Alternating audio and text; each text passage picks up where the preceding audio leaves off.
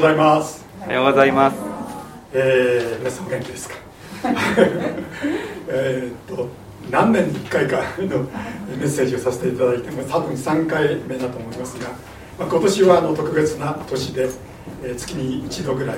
少なくとも9月ぐらいまではお邪魔して御言葉を語らせていただくことになります稲垣宏でございますガキでございます ガキですね はいえーあの成長同盟の働きのためにお祈りくださって感謝します。私は今理事長の務めをさせていただいていますけれども、まあ、み皆さんが御言葉の光を使って聖書を読んだりあるいはあの祈祷会っていうか聖書研究で E100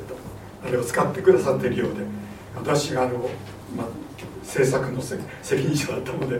まあ、使ってくださっている教会があることを本当に嬉しく思っております、えーさて今日は30分で話をしようと言われてるのでどうなんでしょうか。早速話を始めたいと思います、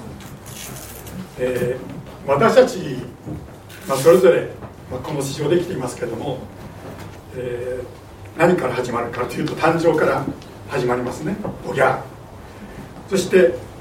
それがずっといきますとどこに行くかですね。最後はまあ死に至る。そういう時間軸。の中に私たちは生きています。でその間にさまざまな区切りがありますね。学校に入ったり卒業したり就職したりあるいは結婚したり、出産したり子育てがあったりである人は子離れをする。で仕事をしている人は定年。で、まあ、老後。そういうこう区切りのあって、まあ、時間軸。皆さんはどこら辺の時間軸いるんでしょうか？私自身はもう最後の最後の方ですね。あのあとこの地上の生活何年かな、まあ、数え数えることができるぐらいのあの10本の手で 指があので数えられるぐらいの時に来てるかなと思うんですけども、えーでも自分がどこにあるかどの時間軸時間軸のどこに生きてるのかそれをこう見極めるそれはとっても大事なことだと思うんですね。これからどういうことが待っているのか何をしたらいいのかねとても大事なことです。で、まあ、そういうこう人間誰でも持っている時間軸だけでなくて私たちはクリスチャンです。イエス様を信じているクリスチャンとしての時間軸も同時にあります、えー私たちにはイエス様の今日の今日の、まあ、使徒の働きもそうなんですけどもキリストの受難のことが書いてありますそして、えーキリストの復活ですね、えー今日もイースターの集いのイベントがあるようですけども復活そういう季節を経験してきましたがでそのイエス様の受難そして復活に続く教会の歩みがこの人の働きの内容になります。で特に今日は最初の記事ですけどもでこう読んでいくと私たちにとって大事な、まあ、時間軸っていうんでしょうか。それが分かっています。で人の働きっていうのは、えーマルカというお医者さんが書いた、えーものですけども、えールカの福音書の、えー続編なんですね。で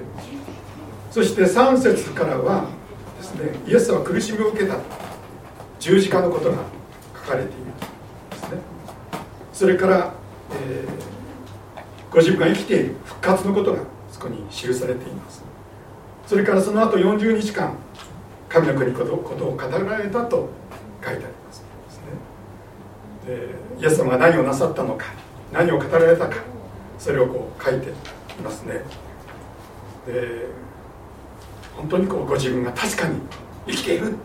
それをみんなに表した。で間もなく精霊のバプテスマが皆さんに与えられるよ。それを予告します。そしてその後を読んでいくとその精霊が弟子たちイエス様を信ずる弟子たちに力を与えて全世界にイエス様の証人として生きる。その務めを伝えられました。でそれだけでなくて後半読んでいく今日の後半のところですけども、えー、9節以下でイエス様は天に昇っていかれたですね。でそして2人の白い衣を着た人多分見つかりですね。イエス様がまたおいでになる。11節の最後に書いてあります。そういうふうに弟子たちに伝えられた。そのことも書かれています。ですからイエス様のまず十字架があってもちろん誕生があるんですけどもここでは特に十字架復活昇天それから精霊が望むことそして次には再臨。ですねそういうこう、まあ、一言で言うとキリスト時間軸みたいなそういう言葉で表すことができるかなそういうキリスト時間軸というものがここに現れていたですね、ま、皆さんその順序をテーマに書いてくださってもいいと思うんですけども。で私たちイエス様を信じる者としての歩みあるいは教会の歩みというのはこのイエス様に関わる時間軸の中に位置づけられるわけです。そしてそれがはっきり分かった時に私たちは今何を考えたらいいのか何をしたらいいのかどうあるべきなのかそれがこう見えてくる。で私たちはじゃあこのキリスト時間軸の中のどこにいるんでしょうか。明らかにイエス・キリストの十字架復活昇天精霊が下られる。それはもう過去の出来事ですね。過去にもう全部起きました、で私たちはその過去イエス様がなさってくださった救いの宮沢によってこのそれからもう2000年後経ちましたけれども罪と滅びから救われて今神様と共に神様のために生きるものとこうされているわけですね。そしてさらにこの時間軸というならばイエス様がまたおいでになる。それを待ち望むそういう立場にそういうところにあるわけ。です精霊が望まれますよ下られたそして人の働きまあ次の機会に多分そこに学ぶと思うんですけども2000年前に弟子たちに望んだ精霊は今も私たちに望んでおられるということを覚えていきたいと思います。私たちの心に今精霊が住んでおられる。イエス様は最後の晩餐の時に弟子たちに私が死の身元から使わす助け主。すなわち父から出る真理の御霊が来る時その御霊が私について明かしますと言われました。パウロという人は私たちに与えられた精霊によって神の愛が私たちの心に注がれている。そうあなた方は子であるゆえに神は「ア父」という呼ぶ御子の御霊を私たちの心に心に使わせてくださったそうパウロは言っています。御霊によって入りなさい。御霊によって生きるなら御霊に導かれて相撲ではありませんかと。そうパウロは進めていますね。つまりイエス様は天に昇られました。昇天されて父なる神様のもとに戻られましたがそこからイエス様は精霊であるお方を私たちに使わせてくださいました。一人一人の心に精霊は今も生きてくださっている。神様の愛がそのお方を通して私たちに心にそこから注がれて私たちは神様お父様呼ぶことができる神様の導きを受けて生きることができる。ですからイエス様を直接私たちは見ることはできませんけれどもイエス様を証しする精霊の働きによって生きる。その時代に生きているということですよね。それならば私たちはこういう時代こういう時間ですね。軸時間の中で私たちは何をすることを神様求めていらっしゃるでしょうか。第一のことは今日のとこから学ぶことができることはイエス・キリストを証しするということです。イエス様は7節8節で、まあ、遺言のようなお言葉を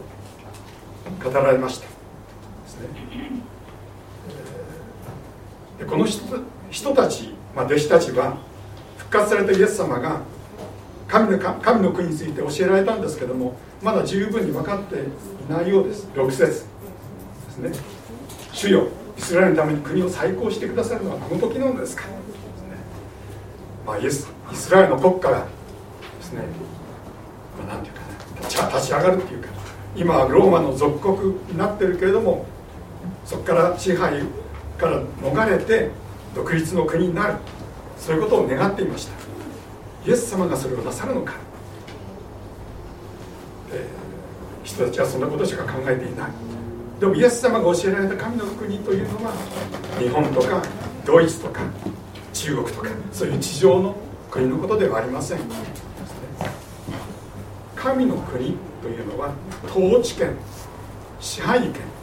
の及ぶ範囲を示すその国ということですね。支配を及ぶ及ぶ範囲を示す言葉です。私はフランスにしばらくいましたけども、宣教師だったんですが日本では総選挙があったんですね。その時期で私は日本大使館で在外投票というのをやりました、ね、まさに日本の統治権がもう外国海を越えてヨーロッパのフランスにまで及んでいるですから自分は日本の国民ですね。日本の国の民、えー、本当にそれが分かりました神の国目には見えませんけども神様のご支配のことですまたご支配の及ぶ人々そのもののことですねでこの7節8節のイエス様の遺言というのはその神様のご支配の中でですね間もなく精霊が弟子たち人たちに臨む。でその時彼らは力を受けますと8節で言われています。精霊があなたの上に臨む時にあなた方は力を受けます。そしてエルサレムユダヤとサマリアの全土さらに地の果てまで私の証人となりますとイエスはおっしゃるんですね。エルサレムの人たちが今いる場所です。そしてユダヤサマリアそれは近隣の地域です。そして地の果てですね。そこに至るまでイエス様を証しする証人として生きる。そういう力が与えられるイエス様は約束されます。でここにはまあ時間だけでなくて空間私たちにとって大事な空間について語っていらっしゃいますね。まず自分たちの住んでいる地域皆さんの教会は府中。府中の町に本当にイエス様を伝えるそのミッションというかね使命を皆さん受け止めていろいろ計画祈っていらっしゃいますね。素晴らしいと思います。さらに私たちは周辺の地域のことも例えば日本全体あるいはアジアそして地の果て、まあ、地の果てというのはどこなんでしょうかね。まあ遠い外国の近くそういうふうに思うんですけども、まあ、ある人が言ってくださったのによく覚えてるんですけども地球をこう地の果てに向かって一周ずっと行くとどこに行くのか。元に戻る。自分のところに来る。んですね私の隣人が地の果てに住む生きる人ということではないかですね。なるほどと思いました。まあ宣教師や牧師たちがだけがイエス様の証人キリストの証人ではありません。精霊によってあのイエス様の十字架によって示された神様の愛を注がれて神様を愛する者とされた一人一人がそのイエス様の恵みそしてイエス死から復活して今も来ていらっしゃるイエス・キリストを証しする証人としての力が与えられています。力ですね、ま、ギリシャ語では生まれつきの能力ですよね、私たちクリスチャンは精霊の働きによってですね力をいただいています。キリストの救いは何かを理解する力が与えられ自分のこととして受け止めることができた。新しい人に精霊の力によって生まれ変わりました。新しい人として生まれたもの全てに精霊はイエス・キリストを明かしする力を能力を与えてくださっています。私たちの言葉や態度や生き方それを全てをもってイエス様こそ私の救い主です。そのことを人々に分かっていただく。それが証人としての私たちの務めです。全ての人に与えられている務めです。本当に素晴らしいと思うんですね。家族の中であるいは同僚の中で仲間や友達の中でどう振る舞うのかどう生きるのか何を語るのかということ。いろいろ難しいことがあると思います。プレッシャーがあります。本当に勇気が必要な場合もあります。でも私たちのうちには精霊なる神が働いて生きていらっしゃる。で助けてくださることをぜひ覚えたいと思います。第二のことはイエス様がまたおいでになる約束を再確認した人たちがしていたように祈ることです。7節8節の遺言先ほど読みましたけどもその後ですねイエス様は天に上げられました。人たちは何してましたか？見ると10節を見るとイエスが登っていかれる時人たちは天をこうやって 見つめていたんですね。ですね。でどんな思いで見つめていたのかな？想像します。多分あイエス様行っちゃった。いなくなっちゃった、ね、呆然と立ち尽くしていたのかな、でところがその見つかりと思われる2人の人が人たちに11節の言葉を語られる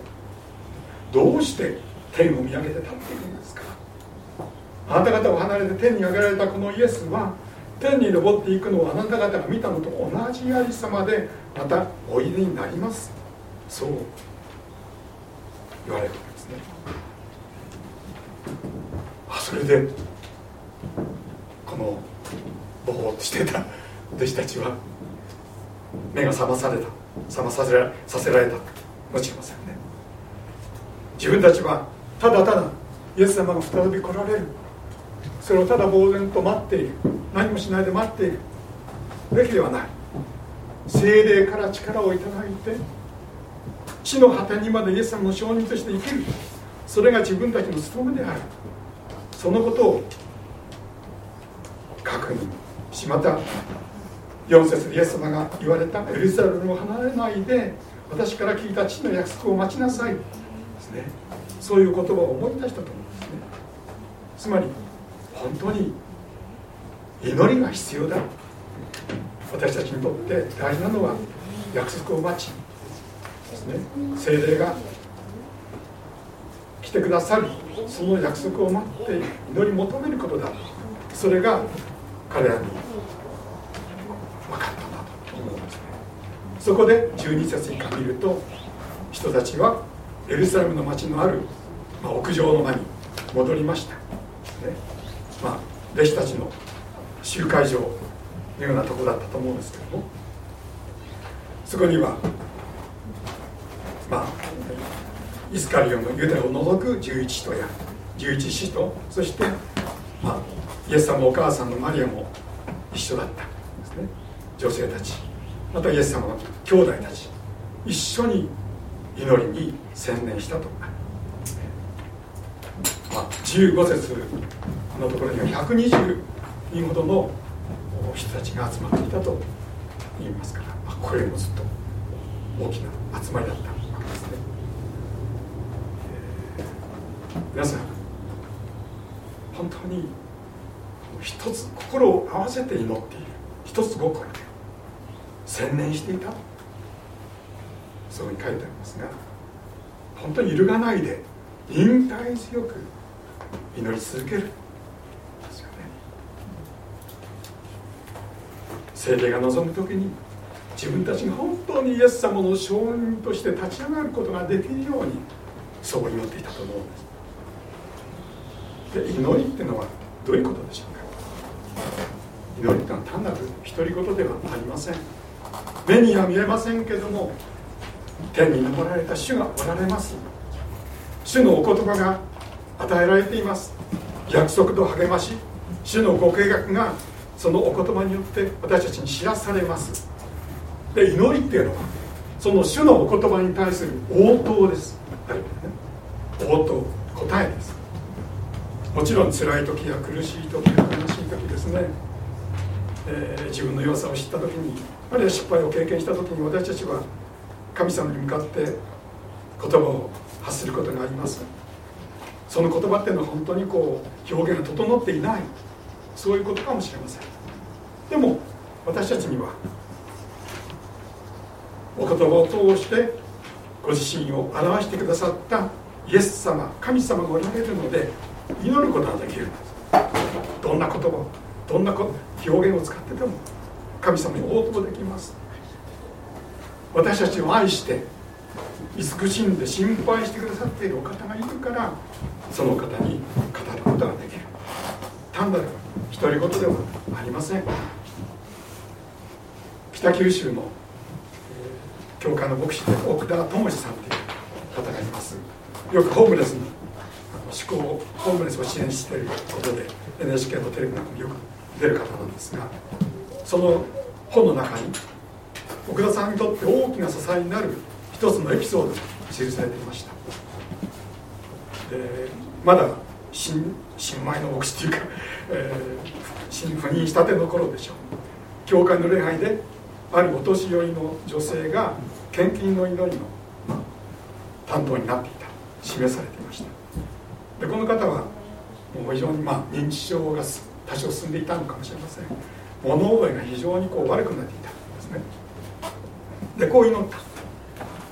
神様この献金を御用のためにお使いください。神様実は私は最近どうも物忘れをしているようです。皆さんのご迷惑になっていないかとても心配です。そう祈り出したっていうんですね。で赴任したばかりの奥田さんは牧師は心配になりました。で祈りは続きます。神様このままだと私は神様のことも忘れてしまうのではないかととても不安になりますと教会まあ祈ってるから静かだったんでしょうけどもさらになんかみんながこう雰囲気としてはシーンとなったってすると最後に「しかし神様もし私があなたのことを忘れてもあなたは決して私のことをお忘れになりません。だから私は生きていけます」本当にこう静かな感動が、礼拝堂を包んだとその本で奥田さん奥田牧師が書いておられました。で、まあ、この方すでに召されたんだけれどもの方の祈りが奥田牧師の本当に困難な働きに苦闘しているその牧師を支えていると書いておられます。私の全ては決して忘れることのない神様が私の神なんだでそのことをじゃあこのご老人の方はどのか、ね、自分で考えて分かったわけじゃない。聖書の御言葉によって記され知らされたわけですよね。でその御言葉のへの応答としてこの方はそのような祈りと祈りを捧げることができたということですよね、私にとってもあの本当御言葉毎日読みますけれども一つ必ず私のパソコンのこういう、えー、画面のところに貼ってあるあの、まあ、紙があるんですね。御言葉を書いています。これこそ私のとって大事な御言葉だこういう御言葉です。あなた方が年を取っても私は同じようにする。あなた方が白髪になっても私は背負う。私はそうしてきたのだ。私は運ぶ。背負って救い出す。イザヤ46の4の御言葉、まあ、それがいつも私の目の前にいつもあってあって、まあ、それで励まされて。まああと何年でしょうね。残された。わずかな時間っていうか命の中で本当に主に喜んでお従いしたい。そういう願いを与えられ励まされております。この時人たち弟子たちはそのイエス様の御言葉に応答して精霊によって強められて力づけられて主の証人として立ち上がることをと祈っていたと思います。イエスも再び私たちのところに戻ってこられます。それはいつなのか分かりません。でも主が来られるまで最初の弟子たちのようにただ天を見上げてぼーっとこう立っているような生き方が私たちに求められているのではないですよね。主が来られる時まで私たちは祈り続けます。主がお言葉が主のお言葉が語っていることをしっかり受け止めて心を合わせてどんなことにも揺るがずに忍耐して祈り続ける。そして祈りの中心は私たちが主の証人として立ち上がることができるようにというその祈りです。聖霊であるお方はすでに私たちの心人格その中心に住んでいてください。このお方によって力をいただいて主の証人として生きるものでありたい。そのように思います。一言になりましょう。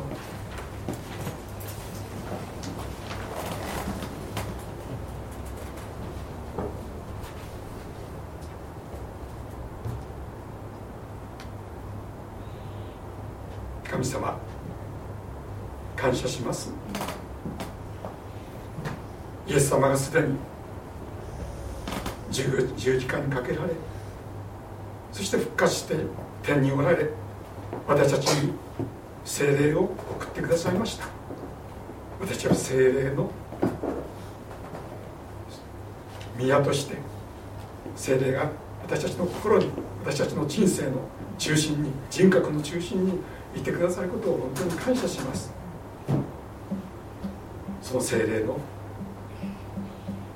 力をいただいて私たち与えられたこの時代にまた私たちの生涯にあなたに仕えあなたを証しするものとして用いてくださるよう田んぼと教会もそのような務めを与えられていますが神様どうぞ教会の歩みを祝福してくださるこの府中の町をあなたが愛してくださっていますからどうぞ多くの方々がイエス様を信じてあなたに従う喜びをいただくことができるように助けてください御言葉を感謝しながら私たちの主イエス・キリストの皆によってお祈り申し上げます。アーメン